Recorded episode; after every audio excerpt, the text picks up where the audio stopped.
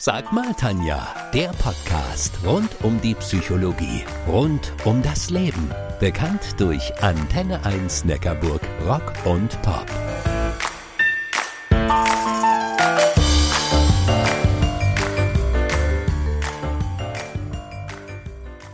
Wer an ADHS denkt, stellt sich häufig den Zappel-Philipp aus dem deutschen Kinderbuch vor. Den Jungen, der niemals ruhig auf seinem Stuhl sitzen konnte. Was den wenigsten bewusst ist, auch Erwachsene sind davon betroffen. Meine heutige Talkpartnerin ist eine davon. Mit ihrem ADHS-Buch Hirngespinste hat Lisa Vogel gerade die Spiegel-Bestsellerliste erobert. Ich bin die Tanja Köhler, eure Antenne 1 Neckarburg Rock- und Pop-Psychologin.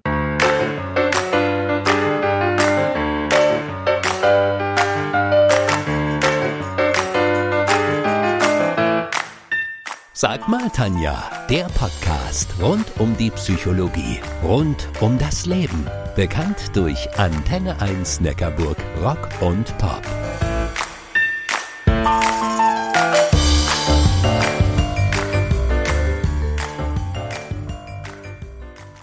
Die Geschichte vom Zappel-Philipp aus dem weltberühmten Kinderbuch Der Struwwelpeter ist den meisten Menschen wohl bekannt. Schon hier wurden die Symptome von ADHS bildlich beschrieben.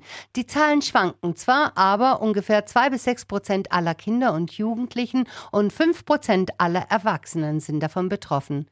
Mein heutiger Talkast Lisa Vogel erhielt mit 27 Jahren die Diagnose ADHS, nachdem sie 15 Jahre lang falsch behandelt wurde. Hallo liebe Lisa, wie schön, dass du dir heute die Zeit für uns nimmst. Hi.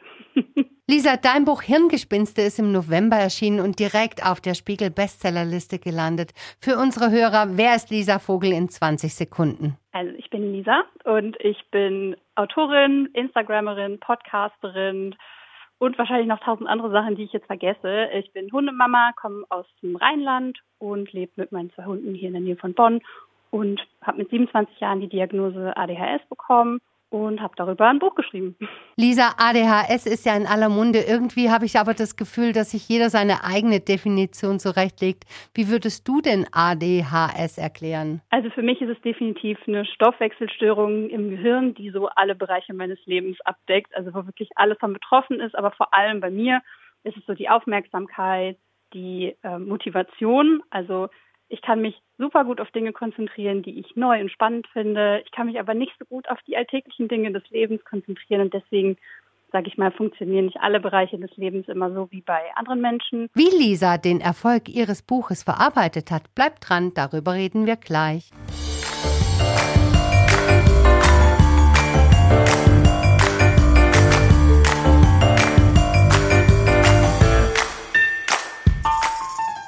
ADHS, die sogenannte Aufmerksamkeitsdefizit-Hyperaktivitätsstörung, beginnt meist im Kindes- und Jugendalter und bleibt oft im Erwachsenenalter bestehen.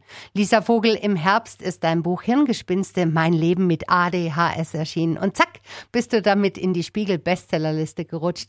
Wie verarbeitet jemand mit ADHS einen solchen Erfolg? Ich glaube, jeder würde das irgendwie als verrückt bezeichnen. Das ist super aufregend. Und tatsächlich ist es für mich auch das erste große Projekt, das ich tatsächlich beendet habe, wo dann der Fokus bis zum Schluss gereicht hat. Und deswegen ist es noch mal ein bisschen verrückter, glaube ich. Aber ich habe zum Glück ganz, ganz liebe Menschen um mich, die mich immer wieder daran erinnern, was ich da geschafft habe, weil ich selber ganz oft gar nicht glauben kann. Ich weiß, dass du mit einer Literaturagentin zusammenarbeitest. Wie sehr hat sie dich da unterstützt? Ähm, zu 100 Prozent. Also ich glaube, ohne Sabrina würde es das Buch gar nicht geben und äh, sie hat mich immer motiviert und mir immer wieder Tipps gegeben und nie zu viel Druck gemacht, aber immer genau richtig viel. Und für wen hast du das Buch geschrieben? Für ADHS-Betroffene oder für Angehörige oder Erzähl mal. Hm, für mich war es vor allem wichtig, so einen Einblick in meinen Kopf zu erschaffen. Das ist natürlich einerseits für Betroffene total wichtig, sich gesehen zu fühlen und sich eben auch wiederzuerkennen in dem, was ich schreibe.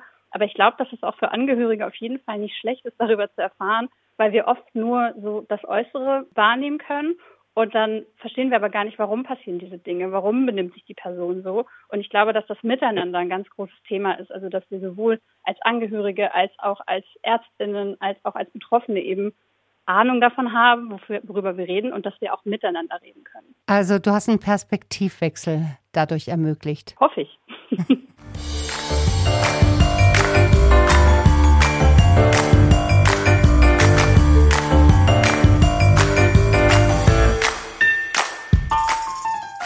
deinem Buch räumst du ja auch auf mit den Mythen rund um ADHS. Ich habe mal einige Aussagen rausgesucht und bin auf deine Meinung gespannt. Ob Mythos oder nicht. Bist du bereit? Ja. Aussage 1. ADHS gibt es überhaupt nicht, beziehungsweise ist eine reine Erfindung der Pharmaindustrie. Also das ist auf jeden Fall definitiv ein Mythos und ich finde es auch eine ganz, ganz blöde und schlimme Aussage. Und es wird immer weiter im Bereich ADHS geforscht und jetzt auch 2023 wurde das auch genetisch nochmal festgestellt, sodass man mittlerweile definitiv und 100 Prozent sagen kann, ADHS gibt es. ADHS kann man sehen im Gehirn und ähm, ich finde es schade, weil es eben auch den Leidensdruck von Betroffenen so abspricht, wenn man sagt, naja, das gibt's ja gar nicht, das hat ja nur die Pharmaindustrie erfunden, äh, finde ich ganz furchtbar.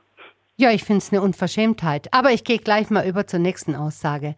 ADHS ist ein Erziehungsproblem und eine bequeme Ausrede für Eltern. Auch das ist ein Mythos und irgendwie ist es auch was, was so aus den 80er, 90er Jahren so ein bisschen hängen geblieben ist. Auch da kann man mittlerweile sagen, ADHS ist hauptsächlich genetisch bedingt. Manche Studien beziehen sich da auf Zahlen bis zu 80 Prozent genetisch bedingt.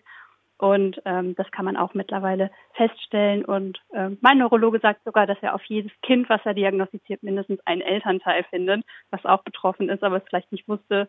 Und von daher kann man sagen, es ist genetisch bedingt. Es ist natürlich so, dass äußere Faktoren irgendwie mit reinspielen, also dass die Erziehung irgendwie vieles besser oder schlechter machen kann, das auf jeden Fall. Aber es ist auf jeden Fall kein Erziehungsproblem und auch keine Ausrede für Eltern. Was sich Lisa von den Ärzten, vom Umfeld und nicht zuletzt von den Betroffenen selbst wünscht, darüber reden wir gleich.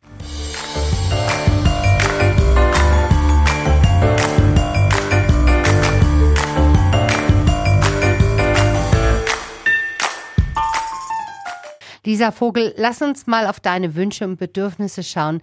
Was wünschst du dir im Umgang mit ADHS und den Ärzten? Also ich wünsche mir natürlich einerseits, dass man sich mit den neuesten Studien beschäftigt und eben auch neue Erkenntnisse mit einfließen lässt, aber andererseits eben auch, dass man den Patienten auch als ebenbürtigen Gesprächspartner erkennt und eben auch als das erkennt, was er ist, nämlich in erster Linie der Experte für sich selber. Und was vom Umfeld? Da wünsche ich mir immer sehr, dass man in Kommunikation bleibt, dass man über Dinge spricht, die gut laufen, über Dinge spricht, die schlecht laufen laufen und dass man irgendwie versucht, ein Verständnis gegenseitig zu entwickeln. Und von den Betroffenen selbst? Am allermeisten wünsche ich mir, dass Betroffene nicht mehr so streng zu sich selber sind, dass sie erkennen, wo ihre Stärken und ihre Schwächen liegen und dass sie auch mal schaffen, fünfe gerade sein zu lassen. Ach, wie schön.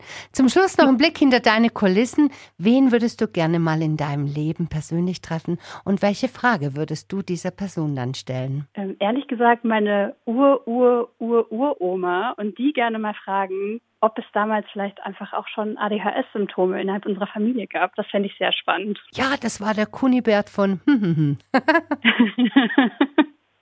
Das wäre doch witzig. Total.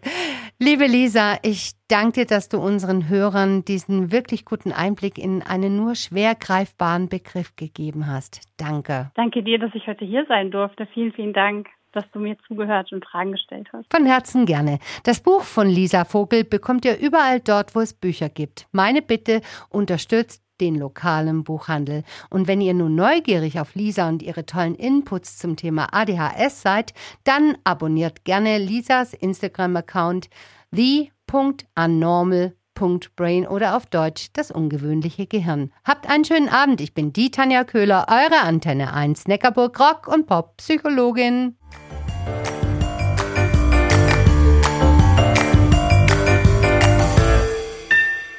Das war Sag mal Tanja, der Podcast rund um die Psychologie, rund um das Leben. Bekannt durch Antenne 1 Neckarburg, Rock und Pop.